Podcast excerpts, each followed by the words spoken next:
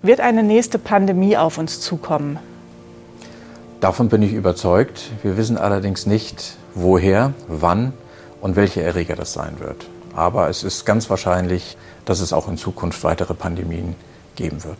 Die Corona-Pandemie hat uns massiv gefordert und sie fordert uns immer noch. Doch eins sollte uns bewusst sein. Es ist und war nicht die letzte Pandemie.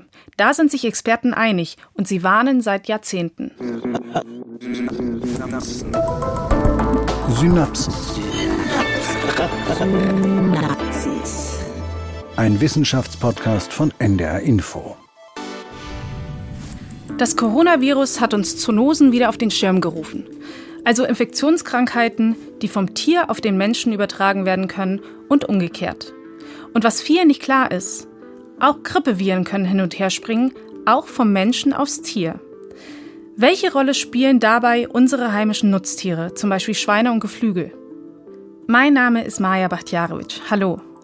Willkommen bei unserer Folge, in der wir uns genau angucken, wie eng die Gesundheit von Tieren und uns Menschen zusammenhängt und wie groß das Risiko ist, dass eine neue Pandemie aus dem Stall kommt. Hier bei mir im Studio ist meine Kollegin und Wissenschaftsjournalistin Oda Lambrecht. Moin. Hallo. Du berichtest für den NDR über Landwirtschaft und Gesundheit und du hast auch viel über die Entwicklung der Covid-19-Impfstoffe gemacht. Genau, also zuletzt war natürlich Corona das allüberall bestimmende Thema, aber grundsätzlich beschäftige ich mich mit Landwirtschaftsthemen so seit etwa zehn Jahren und äh, man merkt ja relativ schnell, dass Landwirtschaft immer irgendwie auch mit Gesundheit zu tun hat. Es geht ja um die Produktion unserer Lebensmittel, mhm. das, was wir essen und welche Auswirkungen das dann eben auf Umwelt und Gesundheit hat. Ich habe mich zum Beispiel lange mit äh, antibiotikaresistenten Keimen beschäftigt in Ställen und schnell merkt man, man kann das ja gar nicht trennen von unserer Gesundheit und beschäftigt sich dann eben auch mit Keimen in Praxen und Kliniken und ja, jetzt eben mit Erkrankungen, die Tiere und Menschen treffen können. Zoonosen, das ist ja eins dieser vielen Wörter, die jetzt gerade in der Corona-Pandemie bei uns zum Wortschatz neu dazugekommen sind. Ist bei dir auch so dieses Interesse entstanden, gerade durch die Pandemie? Genau, also im Grunde genommen habe ich mich jetzt während der Corona-Pandemie wieder an einen alten Artikel erinnert in einer Agrarfachzeitschrift, den ich mal vor ein paar Jahren gelesen hatte und damals gar nicht so extrem wahrgenommen habe. Also da ging es darum, dass ein junger Landwirt seinen ganzen Schweinestall angesteckt hat mit Grippe. Das war ganz schrecklich. Die Sauen hatten dann Fieber und haben ihre Ferkel nicht mehr saugen lassen. In dem Artikel ging es dann eben um die Tiergesundheit natürlich und wie ein Tierarzt versucht, diesen Bestand wieder gesund zu kriegen. Und jetzt in der Corona-Pandemie, da habe ich wieder mehr über diese Mensch-Tier-Übertragung nachgedacht und habe mich an diesen Artikel erinnert und fand das dann in dem Moment irgendwie fast so ein bisschen unheimlich, so dieser Gedanke, dass wir ja auch Erreger zwischen Mensch und Schweinen, also in unseren Stellen hin und her tragen können. Und da habe ich mich halt gefragt, wie problematisch solche Grippeviren eigentlich für uns Menschen sein können. Also wenn wir uns umgekehrt bei den Tieren wiederum anstecken. Und vor dem Hintergrund dieser aktuellen Pandemie hat mich dann natürlich auch interessiert, ob es da ein Risiko einer neuen Pandemie gibt durch solche Viren. Aber warum denn genau Grippeviren? Es gibt ja verschiedene Erreger, die hin und her springen können. Ja, genau. Also es gibt einige Zoonosen, an denen eben Menschen und Tiere leiden mhm. können. Also zum Beispiel Tollwut oder Ebola oder FSME, also äh, die Krankheit, die durch Zecken, Zecken übertragen mhm. wird. Das Westnilfieber. Und man kann sich auch mit Bakterien auf Lebensmitteln infizieren und erkranken. Also Salmonellen kennt man ja vielleicht etwas unbekannter, aber wichtig Campylobacter. Grippeviren finden Experten bei Nutztieren deshalb besonders spannend, weil sie eben hier tatsächlich das Potenzial für eine neue Pandemie sehen, weil Grippeviren, also die Fachleute sprechen von Influenzaviren, die können sich offenbar besonders effektiv verändern und anpassen. Das haben mir verschiedene Experten immer wieder erklärt. Und sie können eben auch gut von Mensch zu Mensch übertragen werden, also grundsätzlich. Und dann hast du dich auf eine Art Spurensuche begeben, ja? Wie hast du das denn gemacht? Ich kann mir vorstellen, dass es ziemlich schwer ist, irgendwen zu finden, mit dem man reden kann. Ich kenne von Kollegen, dass sie einfach Probleme haben, bei ihren Recherchen Landwirte zu finden, die bei sich filmen lassen wollen. Kamst du in den Stall rein, einfach so? Also es war nicht ganz so leicht. Also ich mache ja jetzt seit zehn Jahren Landwirtschaftsthemen und stehe deshalb schon eigentlich die ganze Zeit in Kontakt, auch mit schweinehaltenden Betrieben. Und persönlich habe ich jetzt eher die Erfahrung gemacht, dass die Offenheit größer geworden ist die letzten Jahre und dass auch mehr gesprochen wird und auch häufiger Journalisten in Stelle gelassen werden. Das kommt aber natürlich aufs Thema an. Also mhm. über niedrige Schweinepreise spricht ein Landwirt natürlich lieber, als wenn es jetzt um Probleme in der Tierhaltung geht oder so. Und Grippe im Stall, das finden wir natürlich gesellschaftlich wichtig, weil es eben die menschliche Gesundheit betrifft und wünschen uns hier mehr Transparenz. Aber ich muss sagen, die Branche war da eigentlich eher zögerlich. Also es war mhm. schon eher schwierig, einen Stall zu finden. Die Landwirtschaftskammer Wissenschaftskammer in Niedersachsen hat mir dann angeboten, in einem Lehrstall zu filmen. Also äh, das ist der Lehrstall gewesen des Bildungszentrums in Echem. Da werden auch äh, Landwirte ausgebildet zum Beispiel. Und wie stelle ich mir so einen Lehrstall genau vor? Das ist einfach ein ganz normaler Stall, der zu Bildungszwecken da ist. Genau, klar. Also es ist ein ganz normaler Stall, so wie man mhm. ihn kennt. Aber natürlich muss man sich nichts vormachen, ist halt auch ein bisschen so ein Vorzeigestall, weil natürlich klar. wird da eben der Nachwuchs ausgebildet. Mhm. Und als wir da ankamen, das war eigentlich ganz lustig, weil also ich habe auch an einem Film gearbeitet zum selben Thema und hatte deshalb noch eine Kamera- und Tonkollegin dabei. Und da gelten ziemlich strenge Hygieneregeln, damit man eben keine Erreger rein und rausschleppt. Das heißt, wir mussten rein und raus duschen und wir waren eben drei Frauen, alle mit langen Haaren. Wir mussten also unsere Haare waschen. Also Komplettdusche. Komplettdusche mit Haare waschen und allem. Und wir durften auch unsere Klamotten nicht mit reinnehmen. Wir wurden also auch komplett neu eingekleidet. Kennt man ja manchmal diese Arbeitsoveralls und so. Die haben wir dann da. Schleuse sozusagen. Genau, die haben wir auf der anderen Seite dann sozusagen der Duschen bekommen. Das zeigt natürlich dann schon mal so bisschen diese Risiken. Also man mhm. hat dann auch selber schon beim Reingehen so dieses Gefühl, okay, also auf der einen Seite sind die Leute hier sensibilisiert, aber auf der anderen Seite gibt es eben auch das Risiko dieses Erreger rein und rausschleppens. Mhm. Und ich habe mich dort getroffen mit Dr. Hendrik Nienhoff, der ist Facharzt für Schweine und der ist bei der Landwirtschaftskammer für Tiergesundheit zuständig. Das heißt, der berät schweinehaltende Betriebe in Fragen der Gesundheit ihrer Schweine. Also Tierseuchen gehören bei ihm also zum Geschäft. Und wir sind dann da eben in den Maststall gegangen. Das, das sind halt Bilder, die man vielleicht auch schon mal gesehen hat. Also die Schweine stehen da in so kleinen Buchten auf Betonboden. Mhm. Also eine ganz klassische, konventionelle Haltung. Die Schweine sind ja immer wahnsinnig munter und neugierig, also wenn sie gesund sind. Und Henrik Nienow hat dann eben erzählt, dass die Schweine eben auch tatsächlich an Grippe erkranken können. Also wie gesagt, er spricht dann von Influenza. Und die haben dann ganz ähnliche Symptome wie wir, wenn wir Grippe bekommen. Wenn diese Schweine jetzt an Influenza erkranken würden, dann wären diese Tiere nicht so aufmerksam, wie sie jetzt sind, sondern sie würden wirklich liegen, weil sie auch hohes Fieber haben, sie fühlen sich nicht gut, sie würden das Fressen einstellen und man würde einen sehr trockenen Husten, der auch schmerzhaft ist, bei den Tieren feststellen. Also praktisch das Gleiche, was wir im Humanbereich auch sehen. Aber wie verbreitet sind denn Grippeviren in Stellen? Weiß man das? Also schon ziemlich weit verbreitet. Also ich glaube, das ist so ein bisschen unterschiedlich von Region zu Region, aber das ist jetzt nicht die Ausnahme. Also die, diese Viren, die sind endemisch, die zirkulieren in den Schweineställen. Eine Studie hat mal vor ein paar Jahren gezeigt, dass in mehr als in der Hälfte der untersuchten Betriebe eigentlich ganzjährig solche Grippeviren gefunden wurden also wie gesagt, meistens zirkulieren die mhm. einfach unter den Tieren, aber also rein theoretisch können die eben dann auch von Vögeln oder Menschen eingetragen werden. Das passiert dann eher selten. Also außer wenn wir, wir erinnern uns vielleicht noch an dieses Pandemiejahr 2009, an die sogenannte Schweinegrippe, mhm. da ist das wohl ein bisschen häufiger passiert, weil ja dann eben auch Menschen häufiger an dieser Grippe erkrankt waren. Das ist ja dann hauptsächlich in Bezug auf die Tiere, aber Menschen können sich ja auch bei Schweinen anstecken. Welche Folge hat das denn für die menschliche Gesundheit? Naja, im Kleinen erstmal, dass jetzt beispielsweise ein Tierarzt oder ein Landwirt kann sich halt an, bei seinen Tieren anstecken. Mhm. Also Henrik Nienhoff, den ich da getroffen habe, der hat mir erzählt, dass ihm das wahrscheinlich auch schon mal passiert ist. Da hatte er also eben erst Influenza-Viren bei den Tieren bestimmt und danach hat er sich eben grippekrank gefühlt sozusagen. Also Veterinärwissenschaftler und Behörden zeigen, dass diese Grippeviren zwischen Mensch und Tieren hin und her übertragen werden können. Wenn wir über Ansteckung und Übertragung reden, dann müssen wir auch über Mutationen sprechen, denn die Viren der saisonalen Influenza verändern sich. Deswegen gibt es ja jedes Jahr eine angepasste Grippeschutzimpfung. Bei SARS-CoV-2 haben Mutanten stets für besondere Aufmerksamkeit gesorgt, auch in der Frage, ob sie an den Impfstoffen vorbeikommen. Aber grundsätzlich ja, weil veränderte Viren auch bedeuten können, dass sie ansteckender oder gefährlicher sein können für Menschen. Welche Rolle spielen denn dabei die Schweine? Also wenn wir über das Risiko einer neuen Pandemie sprechen, dann finden Wissenschaftlerinnen und Wissenschaftler das Schwein tatsächlich besonders spannend. Denn das Schwein, das ist empfänglich für verschiedene Viren. Also die Forscher sprechen auch oft von einem Mischgefäß beim Schwein. Denn es kann sich zum Beispiel bei Menschen, das haben wir ja gerade schon besprochen, und eben auch bei Vögeln anstecken. Und dieses Schwein kann dann eben verschiedene Viren sozusagen in sich beherbergen und diese Viren können dann eben im Schwein ihr Erbgut austauschen und sich so verändern. Und dieser Virencocktail, der kann dann eben auch ein neues gefährlicheres Virus sein. Also es besteht eben das Risiko, dass sich durch diese Mischung im Schwein ein neues, ich sage jetzt mal Supervirus entsteht, das mhm. eben ansteckender und krankmachender ist. Das hat mir auch der Tierarzt Henrik Nienhoff nochmal erklärt. Wenn ein Schwein sich gleichzeitig mit einem Geflügelvirus und einem menschlichen Virus oder einem Schweinegrippe oder Schweinevirus ansteckt, können sich diese Erreger neu kombinieren. Und durch diese Neukombination kann ein neues Virus mit neuen Eigenschaften entstehen, was dann auch Potenzial hat, sowohl die Menschen krank zu machen, auch intensiver krank zu machen, als auch sehr, sehr leicht übertragbar zu sein. Und davor hat natürlich die Wissenschaft immer Angst. Das haben wir ja jetzt bei dem Coronavirus im Prinzip gesehen. Es ist ein neues Virus entstanden. Und die Corona-Pandemie, die war ja jetzt nicht die einzige Pandemie in jüngster Vergangenheit. Du hast es eben gerade gesagt, die Schweinegrippe 2009. Die ist vielleicht einfach für viele nicht mehr so präsent, weil sie am Ende milder verlaufen ist, als es befürchtet war und im Grunde eigentlich nicht so einen großen Einfluss auf unseren Alltag hatte, wie wir das während der Corona-Pandemie so erfahren haben.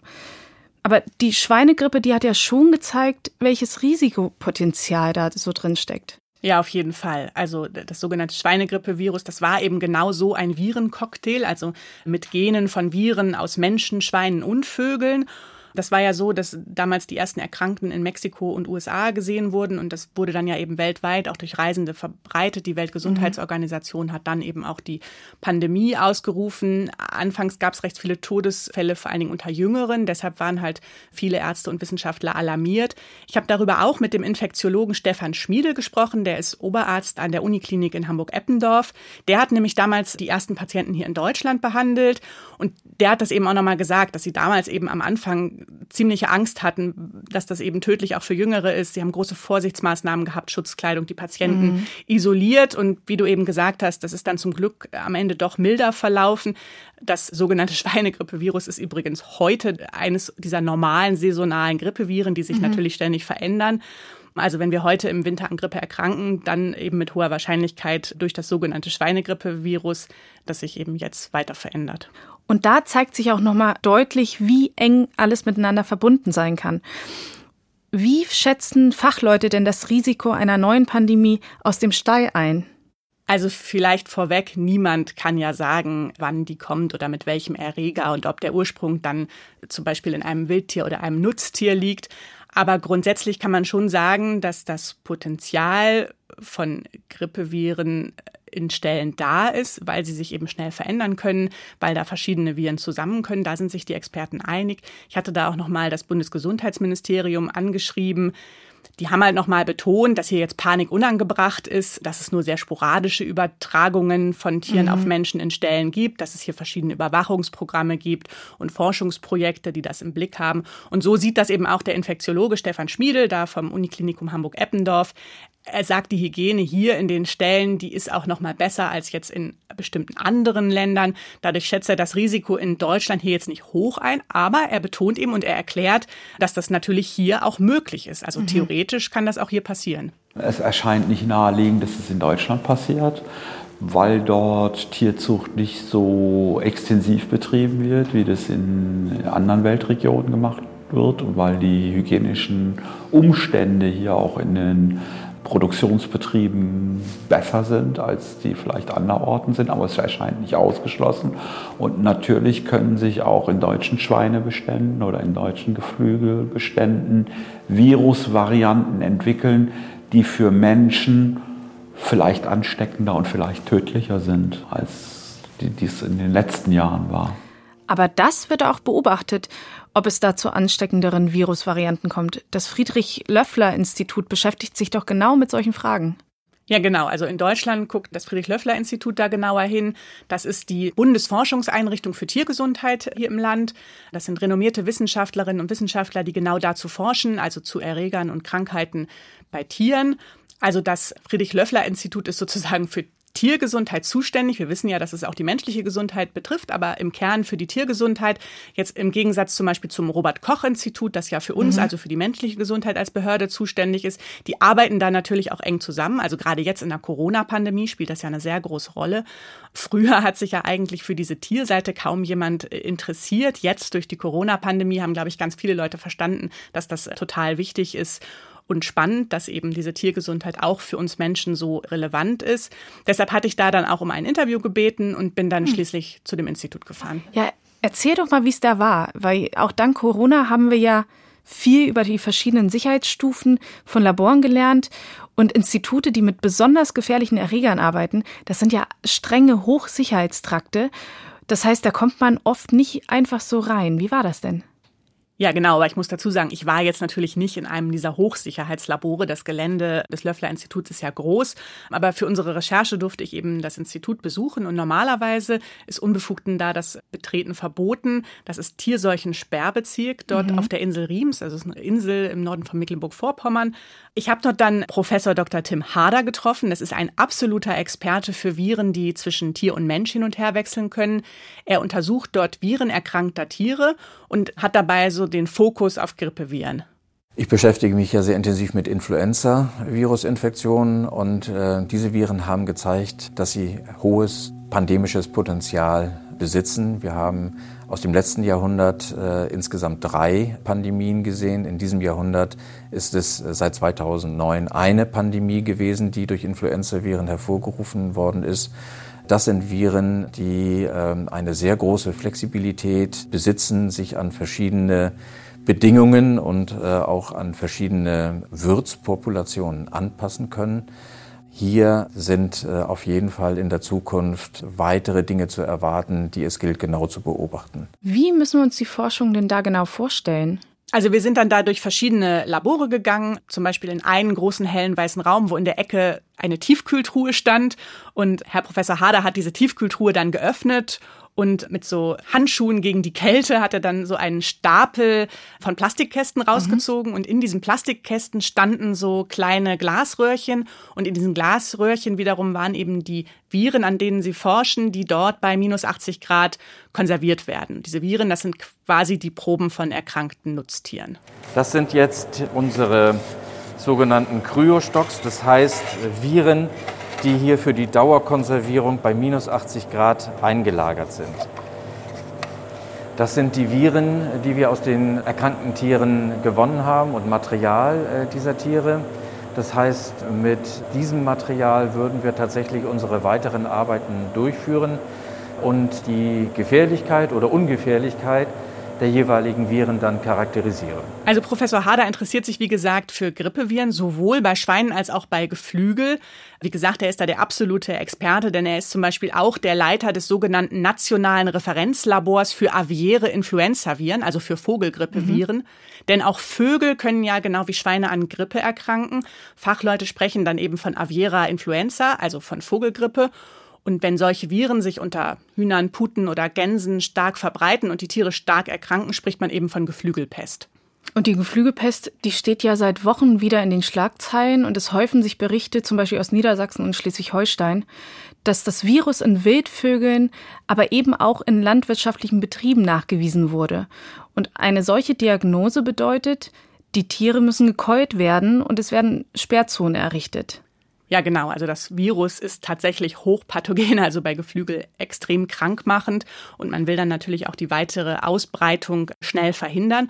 Aber es geht dabei eben, genau wie bei Schweinen, nicht nur um die Tiergesundheit und um die Betriebe, sondern eben immer auch um die menschliche Gesundheit. Also um Prävention letztendlich. Denn Menschen können sich nicht nur bei Schweinen, sondern auch bei Geflügel mit Grippe anstecken. Also zum Beispiel an Viren, die für den großen Geflügelpestausbruch im letzten Winter verantwortlich waren. Das hat mir Professor Harder auch nochmal erklärt. Und auch das Virus, das wir in der massiven äh, Epidemie 2020, 2021 auch hierzulande hatten, ist bekannt dafür, dass es äh, zumindest in wenigen Fällen zu menschlichen Infektionen geführt hat. Diese Infektionen äh, sind ohne Erkrankung und ohne Todesfälle bei den Menschen abgelaufen. Aber es gibt andere Geflügelpestviren, vor allen Dingen Varianten, die in Asien und Nordafrika aufgetreten sind, die eine höhere Neigung aufweisen, auf den Menschen übertragen zu werden und dann dort auch tatsächlich tödliche Infektionen auszulösen. Wie hat man das denn gemerkt, wenn es ohne Erkrankung ablief,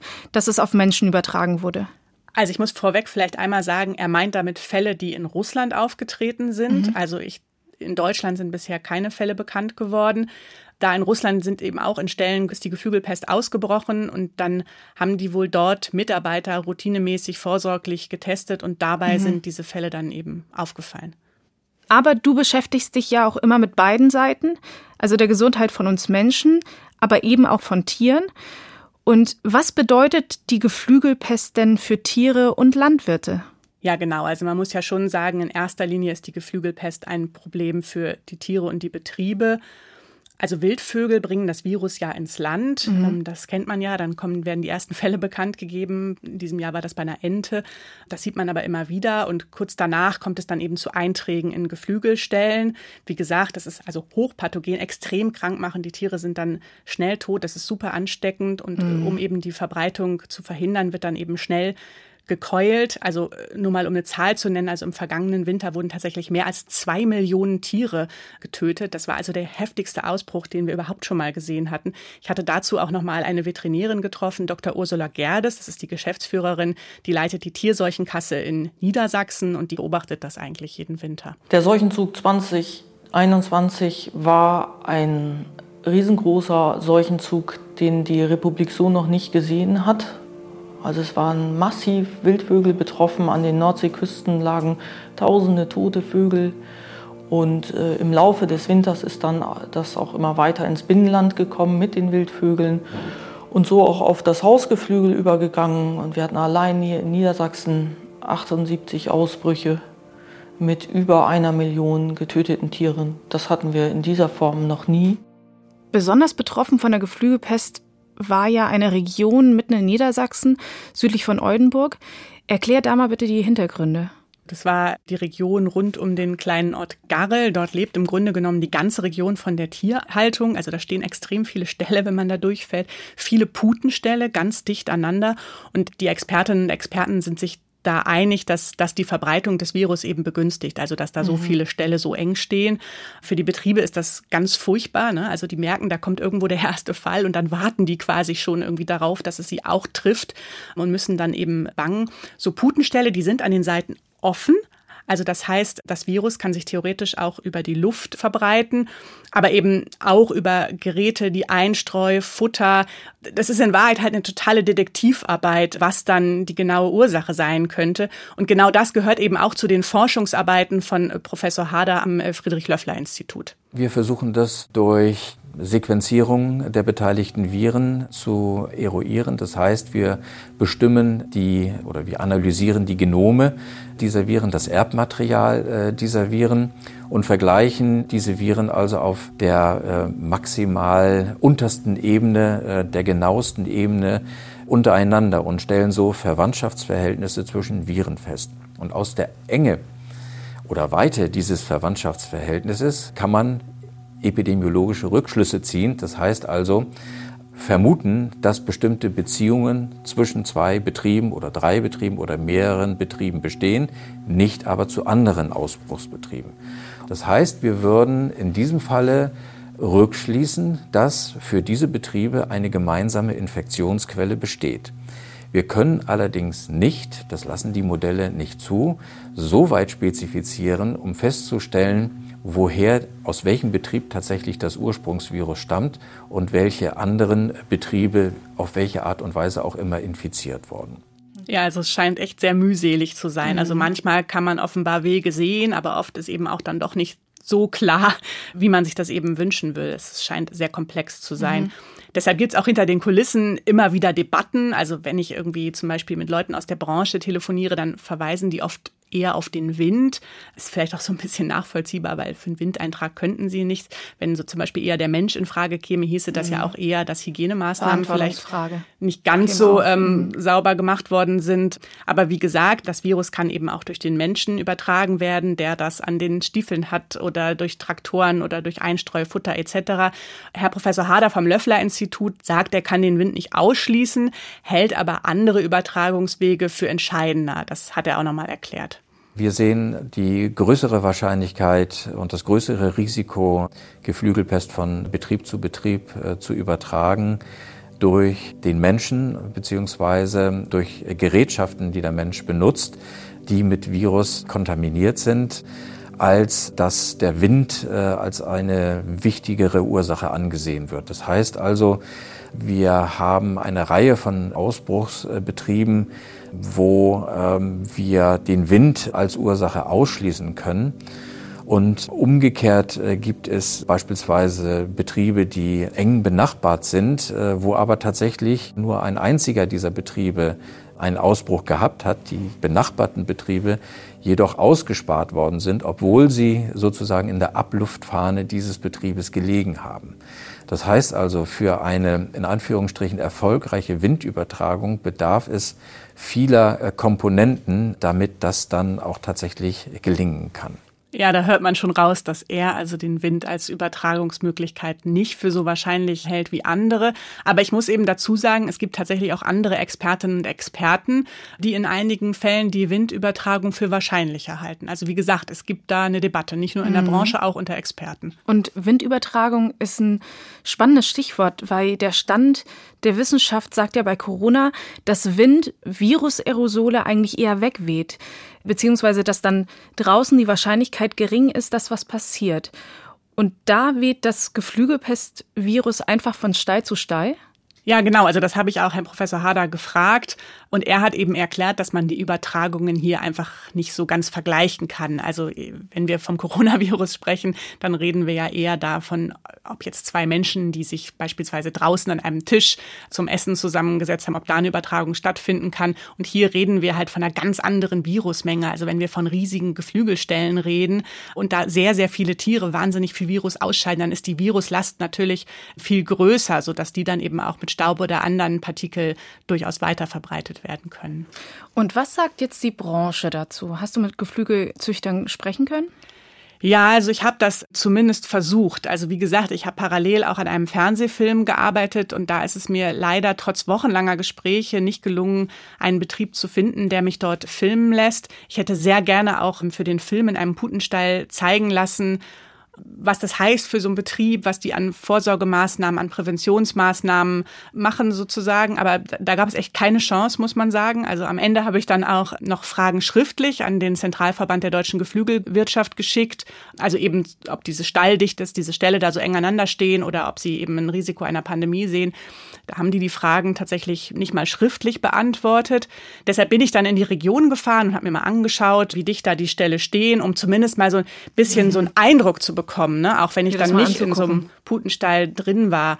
Das war echt schräg, muss ich sagen, weil uns sind dann Leute entgegengekommen von den Stellen, die uns plötzlich mit dem Handy gefilmt haben. Also das Misstrauen scheint da total groß und ehrlich mhm. gesagt, das habe ich auch bei der Geflügelbranche nicht zum ersten Mal erlebt.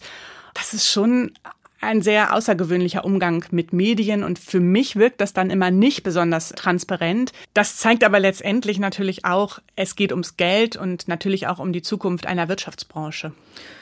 Jetzt konnten ja schon einiges an Erfahrungen gesammelt werden mit der Geflügelpest. Was kann man denn tun, um diese massiven Ausbrüche zu verhindern? Also ganz verhindern wird man sie wohl kaum können. Also die Wildvögel kommen halt mit dem Vogelzug und bringen das Virus mit.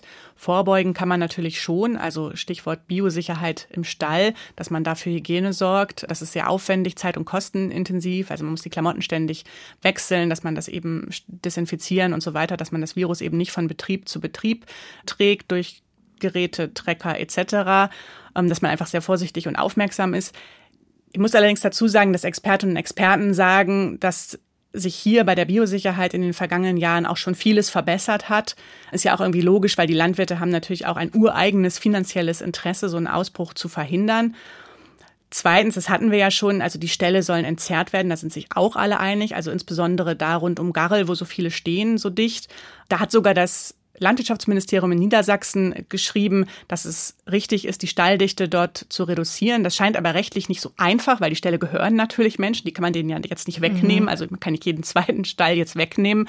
Deshalb gibt es irgendwie den Vorschlag der Umnutzung, also dass man statt Putenställe Hähnchenställe daraus macht, weil die Putenställe sind wie gesagt außen offen, die Hähnchenställe, die sind recht abgeschlossen. Aber auch das scheint offenbar schwierig zu sein aus baurechtlichen Gründen. Eine weitere Möglichkeit wäre ja ein Impfstoff. Jetzt beim Impfstoff gegen Corona haben wir gesehen, wie sehr Menschen damit geschützt werden können. Wie sieht das denn bei Schweinen und Geflügel aus? Werden die auch gegen Influenza geimpft? Ja, stimmt. Wichtiges Thema. Also bei Schweinen wird tatsächlich ein Impfstoff eingesetzt. Also zum Beispiel bei Sauen wird der empfohlen. Das verhindert keine Infektion, also das haben wir ja auch bei uns Menschen gelernt, aber es senkt eben die Viruslast. Bei Geflügel dagegen ist eine Impfung in Deutschland verboten. Denn man hat hier das Problem, man kann geimpfte und ungeimpfte Tiere danach nicht mehr unterscheiden. Also beide haben dann sozusagen Antikörper. Und wenn man es nicht mehr unterscheiden kann, kann man es ja auch nicht mehr klar sehen. Ne? Also da ja auch geimpfte Tiere das Virus bekommen können und weitergeben können, würde dann eben die Gefahr bestehen, dass hier ein Infektionsgeschehen unkontrolliert wird, also dass man die Seuche unter Umständen nicht mehr bemerkt. Was ist denn mit den Menschen, die mit den Tieren arbeiten? Müssen die geimpft sein? Also müssen tun sie das nicht. Es gibt keine Impfpflicht, aber bei Geflügel gibt es eine klare Impfempfehlung des Robert Koch Instituts, dass sich eben Tierärztinnen, Tierärzte, Landwirte, Stallmitarbeiter, die sollen sich gegen das saisonale Grippevirus impfen lassen um eben hier Doppelinfektionen zu vermeiden. Ich hatte das Bundesgesundheitsministerium auch mal gefragt, ob man eigentlich weiß, ob das passiert, also ob die sich mhm. tatsächlich impfen, aber dazu gibt es eben keine Daten. Also wie viele dieser Impfempfehlung nachkommen, wissen wir nicht.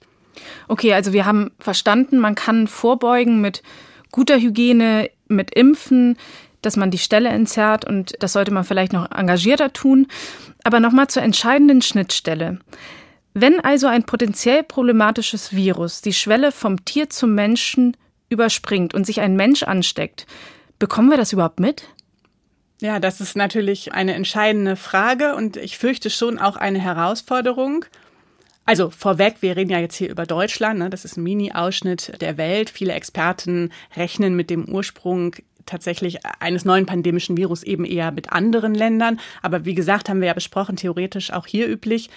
Nur um das einzuordnen, man muss die Erreger natürlich eigentlich immer weltweit betrachten. Ne? Pandemien kennen ja keine Grenzen. Aber um jetzt eben nochmal auf Deutschland zurückzukommen, vielleicht kann ich mal von einem Beispiel erzählen. Also mir ist jetzt eine Meldung aufgefallen im Frühjahr. Da hatte das Robert-Koch-Institut an die Weltgesundheitsorganisation gemeldet. In Mecklenburg-Vorpommern hat sich ein 17-Jähriger infiziert, also mit einem Influenza-Virus, das vorher bei Schweinen zirkulierte. Es war offenbar klar, dass er Kontakt zu Schweinen hatte. Mhm. also scheint wahrscheinlich, dass er sich hier im Stall mit so einem Grippevirus angesteckt hat. Und das wurde offenbar dadurch entdeckt, dass man bei ihm einen Corona-Verdacht hatte. Also der hatte offenbar Atemwegsprobleme und dann haben sie getestet. Und als ich das gelesen habe, habe ich mich halt gefragt, was ist denn eigentlich, wenn ein Landwirt Grippesymptome hat, aber sich einfach ins Bett legt und gar nicht zum Arzt geht? Das habe ich dann eben auch Professor Harder vom Löffler-Institut gefragt. Man würde es in der Regel vermutlich erst dann mitbekommen, wenn schon eine Reihe von Menschen tatsächlich infiziert sind und auch Krankheitssymptome zeigen.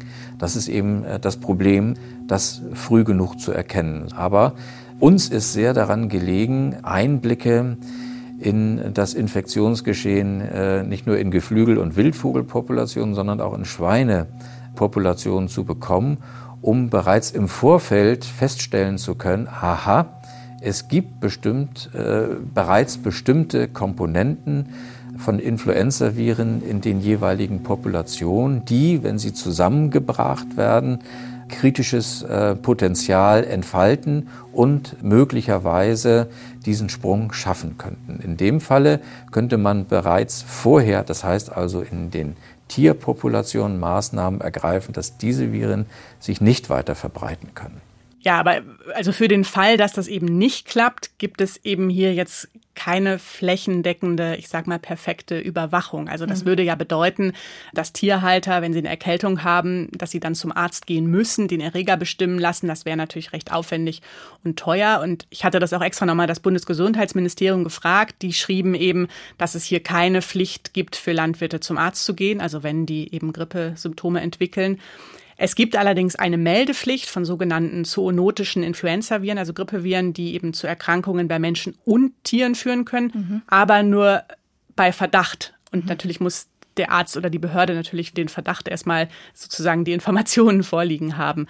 Das Bundesgesundheitsministerium sagt aber auch, aus ihrer Sicht ist diese flächendeckende Überwachung aber auch nicht nötig, weil das am Ende eben doch sehr selten passiert mit solchen Ansteckungen. Was sagen denn Veterinärwissenschaftler dazu? Gibt es da Alarmzeichen, ob ein Virus gefährlicher wird? Ja, das scheint schon schwierig zu sein. Erstmal müssen die Forscher das Virus natürlich überhaupt in ihre Labore bekommen und zu Gesicht bekommen sozusagen.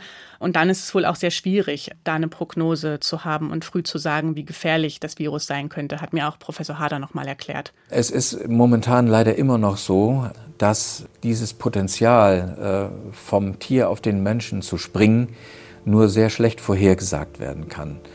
Wir kennen äh, bestimmte Marker, also Charakteristika im Virusgenom, die damit verbunden sind. Wenn wir also uns die Virusgenome anschauen und solche Marker finden, dann äh, kann man eine gewisse Richtung vorgeben und sagen, dieses Virus hat vermutlich ein höheres Potenzial als ein anderes Virus.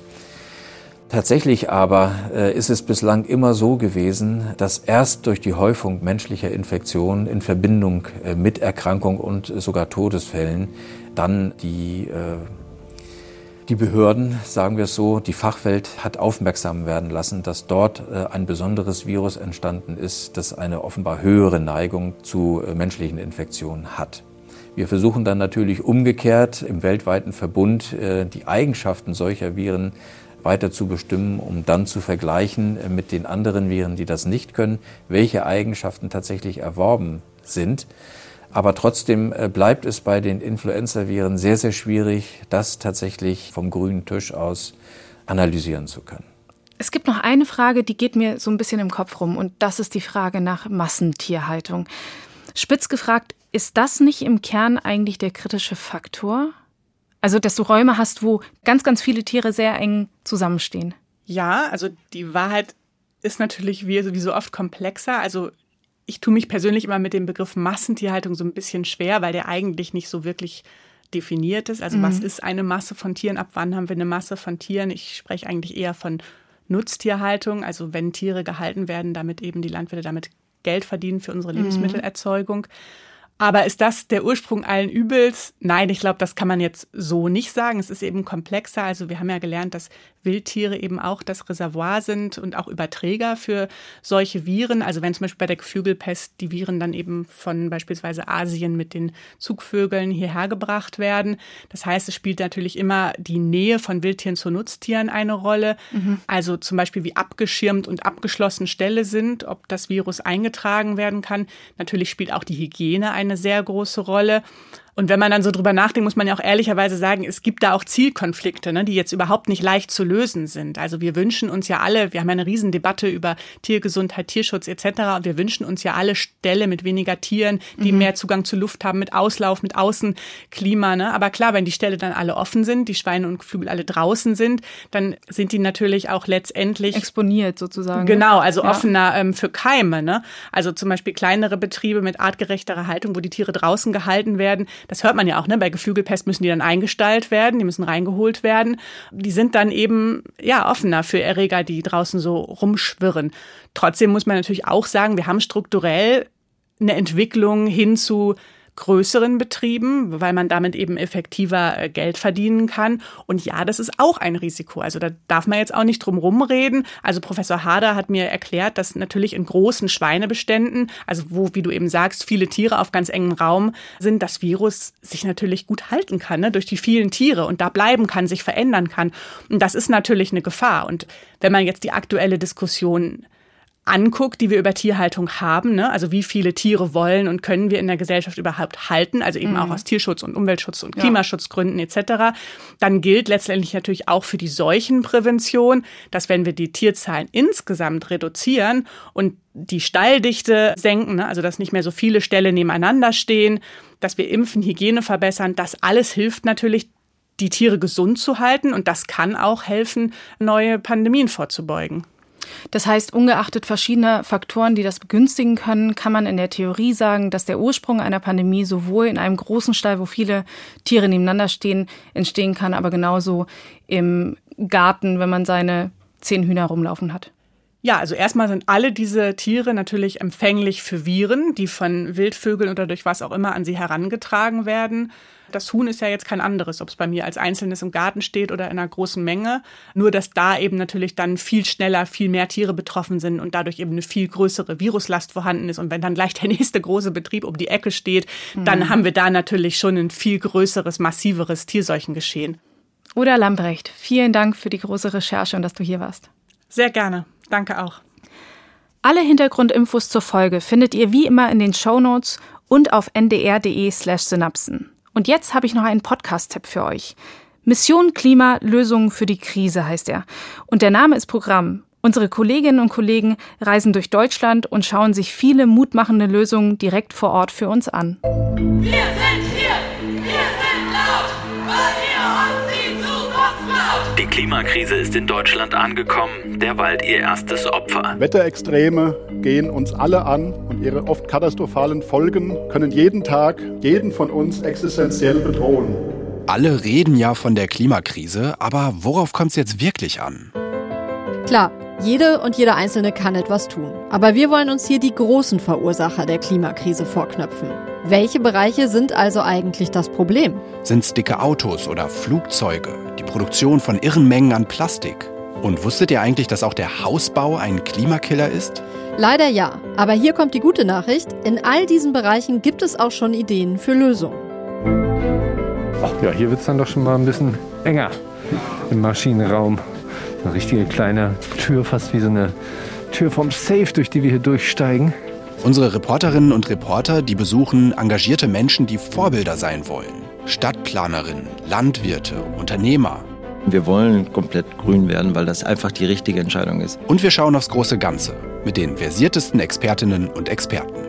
Ich glaube, dass wir 2030 zurückgucken werden und sehr überrascht sein werden, was sich alles geändert hat. Mission Klima. Lösungen für die Krise findet ihr in der ARD Audiothek. Mein Name ist Maja Bachtjarowitsch. Vielen Dank fürs Zuhören. Bis zum nächsten Mal. Synapsen. Ein Wissenschaftspodcast von NDR Info.